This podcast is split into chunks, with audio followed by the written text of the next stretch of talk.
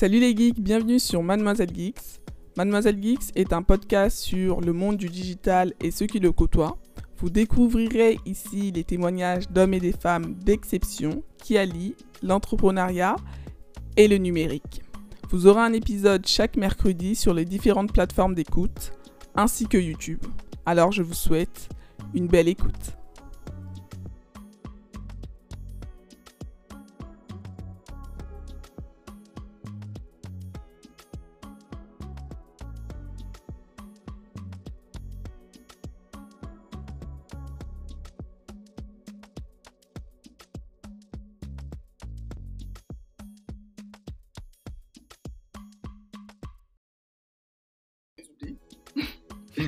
Alors, bonjour Willy. Salut, salut à toi Mira. Tu vas bien? Ça va bien et toi? Ça va très bien, merci. Je suis ravie de t'avoir aujourd'hui dans le podcast parce que ça faisait un petit moment que j'avais repéré euh, ton profil euh, par les biais des réseaux sociaux, notamment Instagram et ta chaîne YouTube. Mais on n'avait pas encore réellement discuté euh, ensemble en ce qui concerne ton parcours notamment. Donc euh, c'est pour ça que je t'ai invité sur Mademoiselle Geeks pour que tu puisses un peu me parler de toi et de ton parcours. Alors, est-ce que tu pourrais commencer par te présenter? Avec plaisir, moi je m'appelle Willis, j'ai 34 ans. Ça fait près de 15 ans que je travaille en informatique. Euh, je suis français, j'habite au Canada depuis maintenant plus de 7 ans. Et mon parcours, globalement, j'ai fait des études en France euh, d'informatique, en école d'informatique, un bac plus 5. J'ai travaillé 3 ans en France euh, dans le monde de la data. J'étais consultant BI pour différentes entreprises comme Peugeot Citroën ou Eiffage. Et ensuite, j'ai décidé de vivre un peu l'aventure à l'étranger, donc je suis parti vivre au Canada. Donc, bah, je devais avoir 26 ans. Et puis, donc, ça fait maintenant donc, 7 ans que je suis au Canada et je suis devenu data engineer euh, au Canada euh, via différentes expériences. Euh, j'ai travaillé en finance, j'ai travaillé 4 ans dans le monde de jeux vidéo chez Ubisoft. Bah, j'ai vraiment, vraiment apprécié, ça a été vraiment beaucoup, beaucoup de plaisir de travailler dans ce monde-là, qui est une de mes passions. Euh, puis là, depuis un peu plus d'un an, j'ai une chaîne YouTube euh, où je parle de data, euh, donc data engineering, qui est un nouveau domaine du monde de la data, et la data science. et donc, je t'expliquerai, j'expliquerai un peu la différence entre les deux. Puis globalement, je suis passionné d'informatique et plein d'autres choses, mais pas mal d'informatique. D'accord. Donc, en fait, dans ton parcours, dès le départ, tu savais que tu voulais être informaticien tu voulais ouais.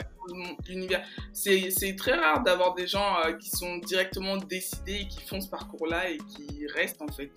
Qu'est-ce qui t'a insufflé euh, cette, euh, cette envie? Bah moi, j'ai toujours baigné dans l'informatique. Euh, mon père est informaticien, puis j'ai de nombreux oncles qui sont informaticiens. Donc pour moi, la fibre informatique a toujours été là. Et donc un peu naturellement, je suis allé vers l'informatique. Ça m'a passionné très très jeune. Puis comme j'étais passionné de jeux vidéo, c'est un peu, on va dire, assez lié l'informatique et le jeux vidéo. Donc euh, c'est aussi pour ça que assez vite, j'ai su ce que je voulais faire. D'accord, ok. Ouais, donc euh, c'était déjà dans ton environnement, tu étais déjà, étais déjà influencé par les membres de ta famille et euh, notamment, tu avais déjà des modèles euh, à suivre, en fait, et des parcours que tu pouvais imiter. Exactement, exactement. très intéressant. Très, très intéressant. Et du coup, euh, comment est à partir de quel niveau d'études tu commences tes études en informatique? Ouais. Moi, en fait, en France, j'ai fait un BTS. Un BTS à l'époque, ça s'appelait BTS Iris. C'était spécialisé en informatique où j'ai vu euh, toutes les bases en informatique, euh, l'algorithmie, euh, le réseau, le système programmation, donc à partir du BTS, donc après le bac, bac plus 2, puis après je suis rentré en école d'informatique où là je me suis vraiment spécialisé, enfin j'ai appris à peu près tous les domaines de l'informatique de l'époque, c'était programmation, système, réseau, données, BI, intelligence artificielle. Donc, donc, voilà, donc j'ai fini mes études en 2012 et aussi via les stages où je me suis spécialisé. J'ai fait des stages dans divers domaines. Euh, je sais qu'il y a un domaine qui, m'a beaucoup plu, c'était le, monde de l'art. Où j'ai été administrateur réseau en fait euh, au Palais de Tokyo. Ah, c'était un peu, c'était vraiment cool parce que c'est l'art, c'est une de mes passions, donc j'adore l'art. Puis ça mêlait en fait les deux choses que j'aimais, enfin une des deux choses que j'aimais, l'informatique et, l'art. Ah, trop bien.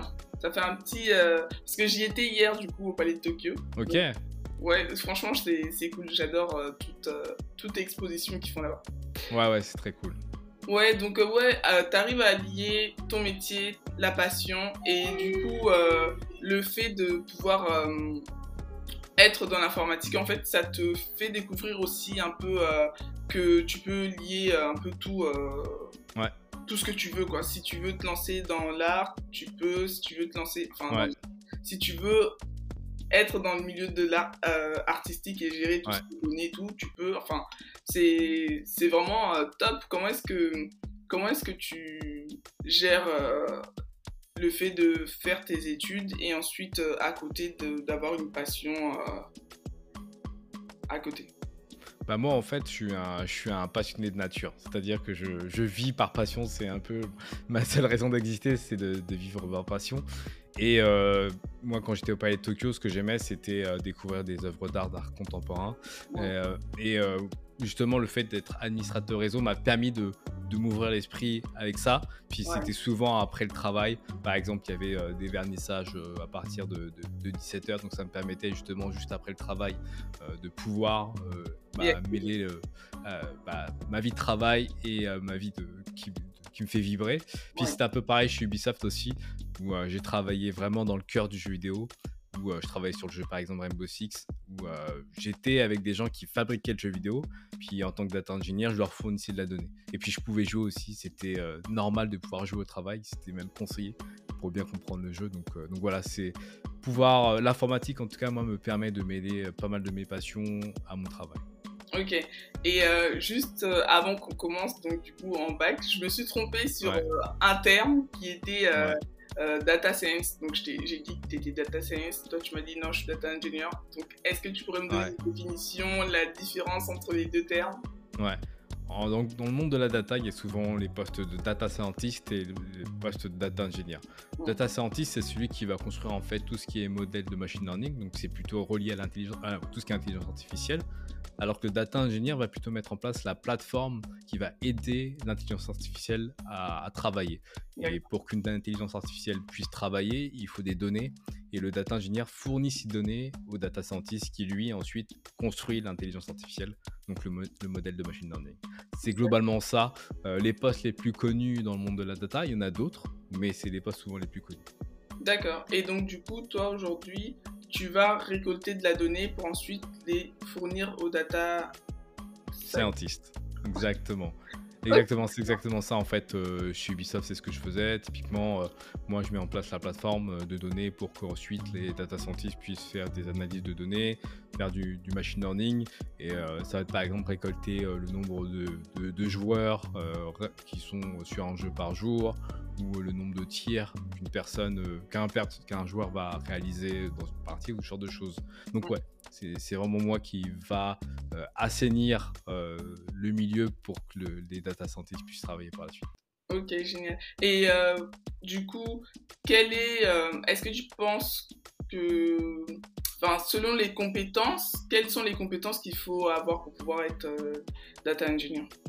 Pour être data engineer, c'est surtout de l'informatique, donc il faut, avoir des très bonnes bases en informatique, euh, donc c'est-à-dire euh, connaître, euh, savoir programmer, faire de la programmation.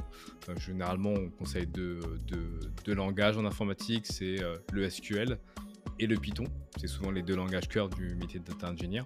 Il faut aussi forcément avoir un esprit analytique, pouvoir comprendre des problématiques analytiques et assez prendre le temps de diguer. C'est un métier assez complexe avec beaucoup d'outils. Donc il faut souvent prendre le temps de lire pas mal de documentation et creuser parce que c'est un métier assez nouveau. Donc tout reste à faire. Et donc je dirais que ce serait ça, les, compétences euh, clés pour être euh, data engineer. Euh, tu viens de dire que c'était un métier assez nouveau depuis combien de temps? Disons que le métier data engineer a été vraiment démocratisé à partir de 2017. c'est un métier qui a été vraiment créé autour de 2010-2012 chez euh, Google, chez Facebook, surtout chez Facebook, chez Airbnb, qui ont vraiment euh, euh, mis les, fondations du métier. Mais ça s'est démocratisé autour de 2017, où surtout il y a un article qui a été sorti par un, par un, on va dire un développeur qui s'appelle Maxime Beauchemin. J'en parle parce que c'est un Québécois, donc c'est pour ça. donc il représente un peu le Canada.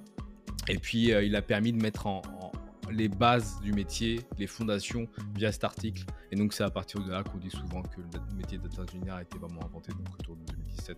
Donc, finalement, ça fait 7 ans, Ouais, c'est 7 ans, je sais pas.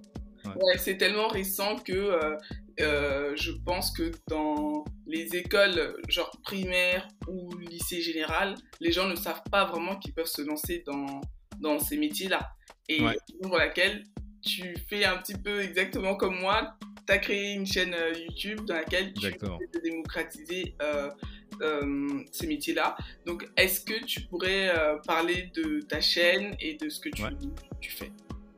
Donc ma chaîne s'appelle Data from Scratch. Sur ma chaîne YouTube, je parle de tout ce qui est lié au métier de la data, surtout le data engineering et la data science, pour justement démocratiser ces métiers. Donc les métiers de data engineer, data scientist comme je le disais, mais aussi data analyst. Puis il y a d'autres métiers qui commencent à émerger.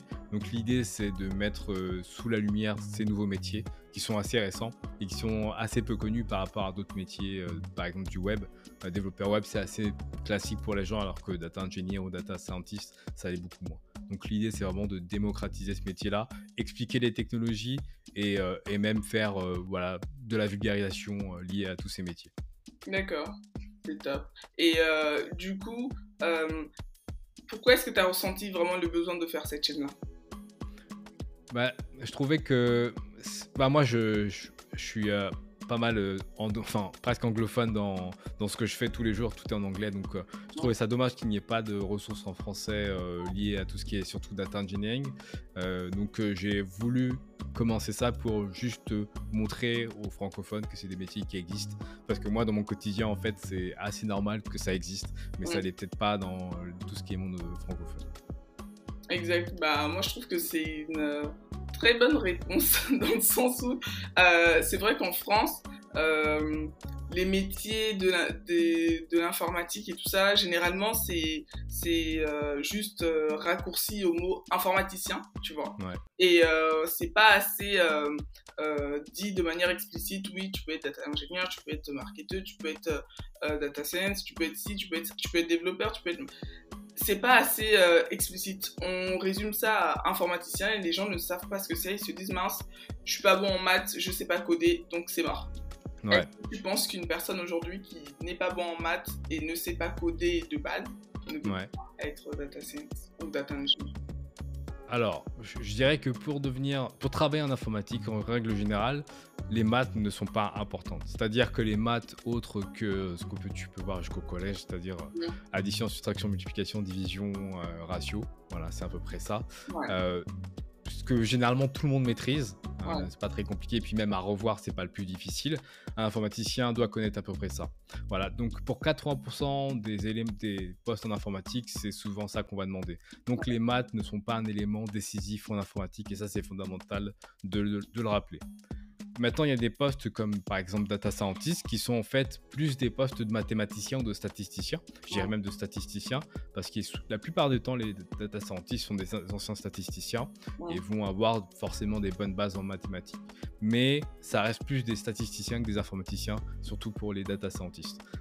Voilà, c'est à peu près ça. ok. Et du coup, euh, si aujourd'hui une personne veut être en reconversion professionnelle par exemple et qu'elle veut devenir euh, data science ou data engineer, qu'est-ce que tu lui conseillerais de faire? Moi, je lui dirais de se renseigner en ligne, d'abord de regarder si ça, ça lui plaît, parce que souvent, bah, une reconversion, c'est un, gros move, donc euh, ça demande beaucoup d'efforts et pas mal d'argent. Donc, se renseigner sur le poste, regarder le quotidien, si le quotidien lui plaît, et ensuite voir les différentes possibilités de se former. Donc, pour moi, il y a trois, il y a comme trois façons de faire. Il y a apprendre par soi-même, self-learning. Donc, euh, regarder les formations, il y a plein de enfin, il y a plein de possibilités de se former gratuitement en ligne. Donc, euh, ça, c'est assez, ça, c'est le plus difficile parce que ça demande pas mal de temps. Ensuite, il y a ensuite reprendre des études, faire une, reprendre un master, une licence en informatique. Donc, Ouais. ça, c'est l'enseignement plus classique. Et le troisième cas, ça va être tout ce qui est bootcamp, formation, euh, formation suivie, accompagnement. Ça, je veux dire, c'est entre guillemets le meilleur des deux mondes, c'est-à-dire entre apprendre soi-même et reprendre des études, parce que souvent les bootcamps ou les formations qui sont suivies par des experts, en tout cas, si c'est un expert qui le donne, souvent ces, formations ont le minimum requis pour que la personne puisse être euh, ensuite employable par la suite. Donc voilà, c'est à peu près les trois voies que je donne euh, généralement. Et euh, pour toi, quelles sont les perspectives de carrière que, que les gens peuvent faire par la suite Ouais, je dirais en tout cas pour, le, pour les métiers de la data, elles sont exceptionnelles parce que c'est des métiers qui sont très récents. Et donc, euh, par exemple, le métier de data engineer a 7 ans, data scientist ça a à peu près 10 ans, 2012. Euh, puis data analyst, ça doit être, ça doit être je sais pas, 15, 12, 15 ans. Donc, c'est des métiers qui sont très récents par rapport au métier du web. Donc, euh, tout reste à faire et le métier de data engineer est vraiment en extrême croissance. Et ça va pas s'arrêter tout de suite parce que pour un data scientist, il faut souvent 2 à 3 data engineers. Donc, ça montre un peu l'envergure de les possibilités bah, pour un data engineer qui se forme, ce qui est possible. Donc c'est vraiment ça. Si une personne souhaite se former en data engineering, elle aura vraiment pas mal d'opportunités. En data science, faut en data scientist, il faut avoir par contre des bonnes bases de maths et stats. Donc là, ça va être un peu plus dur. Data analyst, qui est un autre poste en data, ça aussi, il faut un tout petit peu de maths et de stats. Donc aussi, ça va être un peu plus dur. C'est ça que je dirais globalement en termes de reconversion. Ouais, c'est top. Et euh, c'est des métiers, est-ce que ce sont des métiers où tout le monde est en train de se ruer, donc euh, c'est bouché, ou est-ce qu'il y a de la place pour lui? Non, il y a quand même de la place. Il y a quand même de la place parce qu'en tant que data engineer, enfin, les métiers de la data, la barrière est quand même assez haute. Parce que c'est des métiers qui sont assez nouveaux, donc les recruteurs savent pas forcément ce qu'ils veulent et le marché n'est pas totalement clair. Donc euh, il reste de la place et comme je le disais, euh, pour un data scientist, il faut souvent deux à trois data engineers. Donc euh, il reste énormément de choses à faire dans le monde de la data. C'est extrêmement récent, donc je dirais que c'est le bon moment pour, pour se lancer. Ouais, c'est top. Et euh, les, le mode de vie ensuite qu'on peut avoir euh, autour de ça, parce que ces derniers temps, c'est dans le domaine informatique, on n'arrête pas de vanter quand même le lifestyle qui va avec, qui est de pouvoir euh, bosser de là où on veut, quand on veut. Qu'est-ce que tu en penses? Ouais, je trouve que c'est assez vrai. en informatique, en règle générale, on a la possibilité de travailler en remote assez, assez bien, ça se fait assez bien. Ça dépend des, entreprises, ça dépend des politiques d'entreprise, mais généralement, en tant que développeur, on a quand même la chance de pouvoir travailler à travers le monde. Euh, mais après, ça a négocié avec, euh, avec la personne avec qui on travaille, avec l'entreprise, c'est son employeur ou si on est freelance avec le client. Ok, top, c'est génial. Et toi, du coup, comment est-ce que tu, tu vis cette expérience? Ouais, moi, euh, je, bah, actuellement, je suis à Montréal. Euh, j'aime quand même rester. Euh, bah, moi, je travaille en remote.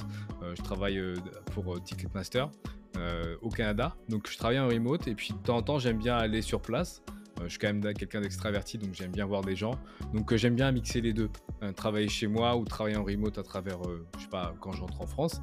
Et ensuite, par exemple, quand je reviens, être sur place pour bah, communiquer avec, avec mes collègues vraiment en physique. Donc, j'aime bien mixer les deux choses. Et comment tu gères du coup euh, euh, ta productivité à la maison? Parce que c'est pas forcément quelque chose de facile. Comment est-ce que tu fais pour pas céder à, la distraction euh, qui est à côté de toi? Ouais, c'est difficile. C'est difficile, mais souvent ce que je fais, c'est que généralement je travaille assez intensément de 10h à midi et de on va dire 13h30 jusqu'à 16h. C'est vraiment mes tranches horaires, donc à peu près vraiment 5h, 5h30 de productivité. Puis j'essaie de prendre une pause toutes les 45 minutes dans ces tranches de productivité de 5 heures à peu près. Donc c'est à peu près c'est un peu la méthode Pomodoro, euh, un peu remixée, euh, que j'essaie de, sur lequel j'essaie de, de, rester. Puis j'essaie d'enlever les distractions, euh, d'écarter mon téléphone et tout ça. Et puis j'écoute de la musique quand je travaille, ça me permet de, rester focus. C'est un peu mes, mes, mes, méthodes pour rester productif et concentré. D'accord, top. Et tu y arrives J'y arrive, euh, j'y arrive, j'y arrive. Euh, disons que hum, souvent, je suis sur des problématiques extrêmement compliquées. Euh, vu que, vu que j'ai pas mal d'expérience, on va m'appeler sur des problématiques assez complexes. Donc souvent, ça va me demander beaucoup d'efforts en, a, un faible temps. Sur, je vais devoir être concentré une heure et demie, mais très intensément. Et puis après, je suis un peu cramé pour toute la journée, donc ça peut m'arriver. Donc c'est un peu comme ça que des fois, une journée peut se terminer, quoi complètement épuisé parce que j'ai vraiment mis beaucoup d'énergie à trouver un problème. D'accord. et du coup, euh, comme tu disais toi-même, tu es extraverti, donc du coup, euh, t'aimes aller voir euh, tes collègues au bureau. Et euh, dans les métiers de l'informatique, on a tendance à souvent travailler en groupe. Ouais. travailler avec d'autres personnes. Comment est-ce que tu gères tes collaborations avec les autres personnes? Ouais. Moi, ce que j'essaie de faire, c'est j'essaie de créer un safe space pour que mes collègues et moi, on puisse communiquer de manière honnête et puis j'essaie de comprendre comment l'autre fonctionne pour justement m'ajuster. Moi, en titre personnel, je suis un fan de psychologie, donc je, vois un peu comment les dynamiques sociales fonctionnent. Donc j'essaie toujours de, mettre la personne à l'aise pour créer la collaboration la plus fluide possible. Des fois ça marche, des fois ça marche pas, puis je me recalibre. Et quand ça marche pas, possible. Quand ça marche pas? Ouais. Bah, quand ça marche pas, moi je considère qu'on peut pas être ami avec tout le monde, mais par contre, j'essaie de collaborer, de collaborer avec tout le monde. C'est-à-dire que si par exemple la personne fait preuve de met des freins à, la collaboration, ce que j'essaie de faire, c'est j'essaie de collaborer le plus pour obtenir ce que je veux. Le but c'est pas d'être, euh, que ça soit mon meilleur ami, mais le but c'est que je puisse avoir ce dont j'ai besoin. Voilà, c'est vraiment ça. Si la personne ne veut pas collaborer. Ok. Et en termes du coup euh, de networking, de réseautage, comment est-ce que tu gères ton network au Canada? Est-ce que vous avez, euh, enfin je pense que oui, hein, euh, des systèmes pour pouvoir networker entre vous et tout ça? Ouais. Moi souvent, je sais, bah, je suis assez actif sur LinkedIn. assez actif entre guillemets sur, sur Instagram. En tout cas, j'essaie d'être actif sur différents réseaux sociaux, de rencontrer des gens sur euh, Meetup, sur le site via, le site Meetup, de faire des rencontres pour euh, toujours euh, bah, réseauter. au Canada, comme partout dans le monde, réseauter c'est assez important. Donc ça permet d'entretenir un réseau, puis juste de, parler, de, parler de data, de parler de plein de choses. puis c'est un peu comme ça que, je suis en tant qu'extraverti. Ok, top bah, c'est toujours un plaisir de rencontrer plein de gens et surtout dans les métiers qu'on fait, je pense que c'est important de pouvoir échanger avec les autres parce que dès lors où tu échanges, tu peux tout de suite avoir des idées qui se déclenchent, des choses que tu ne savais pas ou euh, avoir des informations et tout ça. Et franchement, c'est génial. J'ai vu récemment aussi euh, ta chaîne YouTube qui a Glow Up. Ouais, petit, petit, à petit, ouais. Ouais, petit à petit. Euh, du coup, est-ce que toutes les personnes que tu as pu avoir sur euh, YouTube, tu, tu, leur as parlé, enfin, est-ce que tu as une liste email à laquelle euh, les gens peuvent s'abonner pour euh, avoir plus d'informations s'ils veulent ou quand tu... Actuellement, non. non, en fait, j'ai pas de liste email. mais le but, c'est que d'abord, je crée une communauté et que je partage ma passion. En fait, c'est surtout de partager ma passion. Ce que je fournis aussi en description de mes vidéos, c'est ce que j'appelle un cadeau gratuit. Euh, où je donne un maximum d'informations euh, par rapport au métier de la data. Et puis si un jour j'ai envie de lancer euh, une, bah, une, masterclass. ou quelque chose, je le ferai. J'y réfléchis, mais j'avoue que le, temps joue à ma en ma défaveur. Je n'ai pas beaucoup de temps, je travaille beaucoup. D'abord, je fais YouTube, puis après, je verrai. Ok, top. Et ensuite, un podcast Par exemple, ouais, ça peut être une idée, ouais. Par exemple. Top. Et du coup, d'ici 5-10 ans, où est-ce que tu te vois? Ouais. Où est-ce que je me vois euh, Alors, je sais pas, mais peut-être au Japon. Moi, je suis un fan du Japon. Euh, donc, peut-être vivre au Japon, être formateur en data. J'aime bien vulgariser, puis je m'en suis rendu compte avec ma chaîne.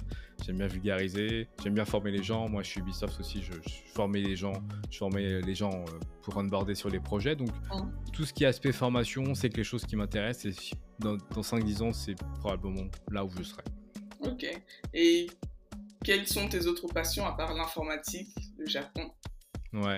Et les plantes Moi, je suis. Ouais. ouais, les plantes, ouais. Ouais, je suis un grand fan de, de vêtements. Un grand fan de vêtements. Euh, y a... Dans 10 ans, je me verrai aussi avec une marque de vêtements. Ah Ouais, j'aime bien les tissus, j'aime bien les vêtements. Pardon? Fashion Tech?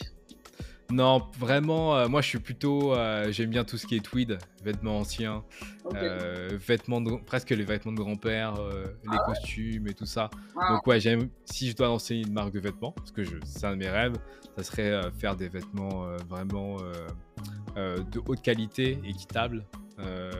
Un croisement entre la culture africaine et japonaise, par exemple, un truc comme ça. Ça, c'est un truc qui me tente très bien. C'est top. Et du coup, tu te servirais un peu de tout ce que tu as déjà appris tout au long de ces années pour pouvoir euh, gérer tout ce qui est base de données. Euh, euh, comment ça s'appelle? Récolter des données. Récolter de la donnée, exactement, pour en savoir plus, par exemple, pour savoir si le besoin existe bien. Si justement il, y a, quelque chose qui existe. Ouais, j'ai oublié de te, te, demander de nous donner un exemple, par exemple, d'un cas que tu as pu avoir au, au travail. Ouais. Bah, typiquement, euh, je vais prendre un exemple encore plus concret, par exemple Netflix. les, toutes les recommandations que les gens ont sur leur téléphone, Netflix ou sur leur télé, en fait derrière donc il y a de l'intelligence artificielle donc qui permet d'afficher de faire des recommandations. Donc ça, on appelle ça un, moteur de recommandation. Mais ce moteur de recommandation, derrière, il y a des data engineers qui vont euh, fournir de la donnée. Et par exemple, quand les gens, combien de temps les gens regardent une vidéo, un, film, une série, quel type de film, une série, etc. Bah, tout ça, euh, c'est récolté, transformé stocké par les data engineers. Ensuite, les data scientists vont euh, faire en sorte de créer le modèle de machine learning qui va être affiché sur Netflix dans l'application Netflix euh, dans, l'interface. D'accord, c'est très intéressant. D'ailleurs, il me semble que tu avais partagé un post euh, à ce sujet, non? Sur euh, LinkedIn. Ouais. Ouais, ouais, sur LinkedIn, je partage beaucoup de posts de ce style-là où justement je montre un peu le cycle de vie de la donnée de A à Z. Ok, c'est très intéressant. mince, je te vois plus. Ouais, ma caméra des fois elle fait voilà. ok, top. Eh bien, euh, je suis vraiment ravie d'avoir euh, un peu plus creusé euh, sur ton parcours aujourd'hui et de savoir à quel point bah, tu es passionné par ce que tu fais. J'ai l'impression que tu as un parcours tellement lisse, tu sais, sans, sans tracas. Sans échec. Non, ouais, peut-être sans échec ou sans tracas. Est-ce que tu as eu des moments où c'était compliqué? Ouais, ouais, ouais. Le, le fait d'arriver au Canada, euh, le Canada, c'est quand même une culture assez différente. Le Québec est différent du Canada et le Canada est différent de la France. Donc, ça, ça a été un gros choc culturel. Euh, donc, ouais, en termes de vie personnelle, il y a eu un très grand chamboulement. Je suis venu en couple. Euh, J'étais célibataire, maintenant je, suis en couple avec quelqu'un d'autre. Donc, ouais, quand on voyage, on coupe souvent, c'est pas facile. Et ça n'a pas été facile dans ce cadre-là de, de venir vivre au Canada. Ok, d'accord. Et pour trouver du travail, ça a été Pour trouver du travail, ça a été. Euh, mais on va dire que le, la partie difficile, c'est au niveau des permis de travail. Euh, il y a pas mal de paperasse. J'ai de la chance, là, je vais devenir canadien dans, quelques semaines. Oh. Mais, euh, mais, mais ouais, il y a quand même pas mal de paperasse ouais, avant, avant de devenir canadien. Et ça coûte cher. Ah ouais, bah ouais. Tu, tu m'étonnes. Tout ce qui est paperasse, dans tous les cas, ouais, et c'était euh, sans indiscrétion. C'était euh, une volonté juste comme ça de devenir canadien ou par rapport bah au travail, tu es obligé de devenir canadien? Non, c'était euh, une volonté personnelle. je suis relativement aligné avec certaines valeurs canadiennes. On va dire que maintenant, je suis un peu moins râleur. je reste français, donc je râle un peu, mais je suis un peu moins râleur. Mais euh, c'est vrai que le Canada est un beau pays, donc je me suis dit, euh, je suis aligné avec certaines, valeurs, donc euh, pourquoi pas devenir canadien. Non mais là je suis choqué, là tu viens de tirer à balle réelle sur tous les... exactement, exactement. mais c'est vrai que les Canadiens ont, ont, une façon de voir la vie qui est beaucoup plus calme et simple que les Français ou même les, les, Européens. Donc c'est aussi ça que je suis venu prendre, enfin, de vivre au Canada d'une certaine manière. Ok, d'accord, c'est bon. c'est pour ça que tout le monde se barre au Canada ces derniers temps là. Ouais, c'est un, un, beau pays. C'est un beau pays. Il peut faire froid, mais ça reste un beau pays. Ouais. Ok, très bien. Alors oui, dis-nous si jamais une personne voudrait te retrouver, sur quelle plateforme elle peut te contacter ou rentrer euh, ou voir tes vidéos, etc. Donc euh, je suis très présent sur euh, YouTube. Ma chaîne, c'est Data from Scratch. Ensuite, sur LinkedIn, vous pouvez me retrouver sur LinkedIn, euh, Willis Nana, où je poste euh, des, bah, des posts assez régulièrement. Puis Instagram, que j'essaye de, d'alimenter de, de, temps en temps avec des stories. Je fais des trucs un peu fun. Et je suis un tout petit peu sur Twitter aussi. Donc Twitter, Willis Nana. Et l'endroit où tu es le plus présent, bah, ça reste. Ouais. Ça reste LinkedIn, ouais. Ok. Et de toute façon, toi-même, du coup, tu, tu, donnes quelques tips, euh, plus que des tips sur ta chaîne YouTube aussi. Donc, les gens peuvent directement aller s'abonner parce que sa chaîne est très intéressante. Exactement. Vous êtes les bienvenus. Top. Merci beaucoup, Willy, pour ton Merci à toi, Mira. Euh, merci de m'avoir un peu plus éclairé sur euh, ton domaine et à très bientôt. À très bientôt. Merci. Merci d'avoir écouté cet épisode. Si cela vous a plu, n'hésitez pas à laisser un commentaire sur Apple Podcast. Vous pouvez laisser aussi des commentaires sur Spotify maintenant, c'est tout nouveau, mais c'est possible. N'hésitez pas à me suivre sur les différentes plateformes de réseaux sociaux tels que LinkedIn, Instagram, Twitter, ces plateformes-là, je suis dessus. Et n'oubliez pas que vous avez un épisode tous les mercredis. Donc je vous dis à mercredi prochain.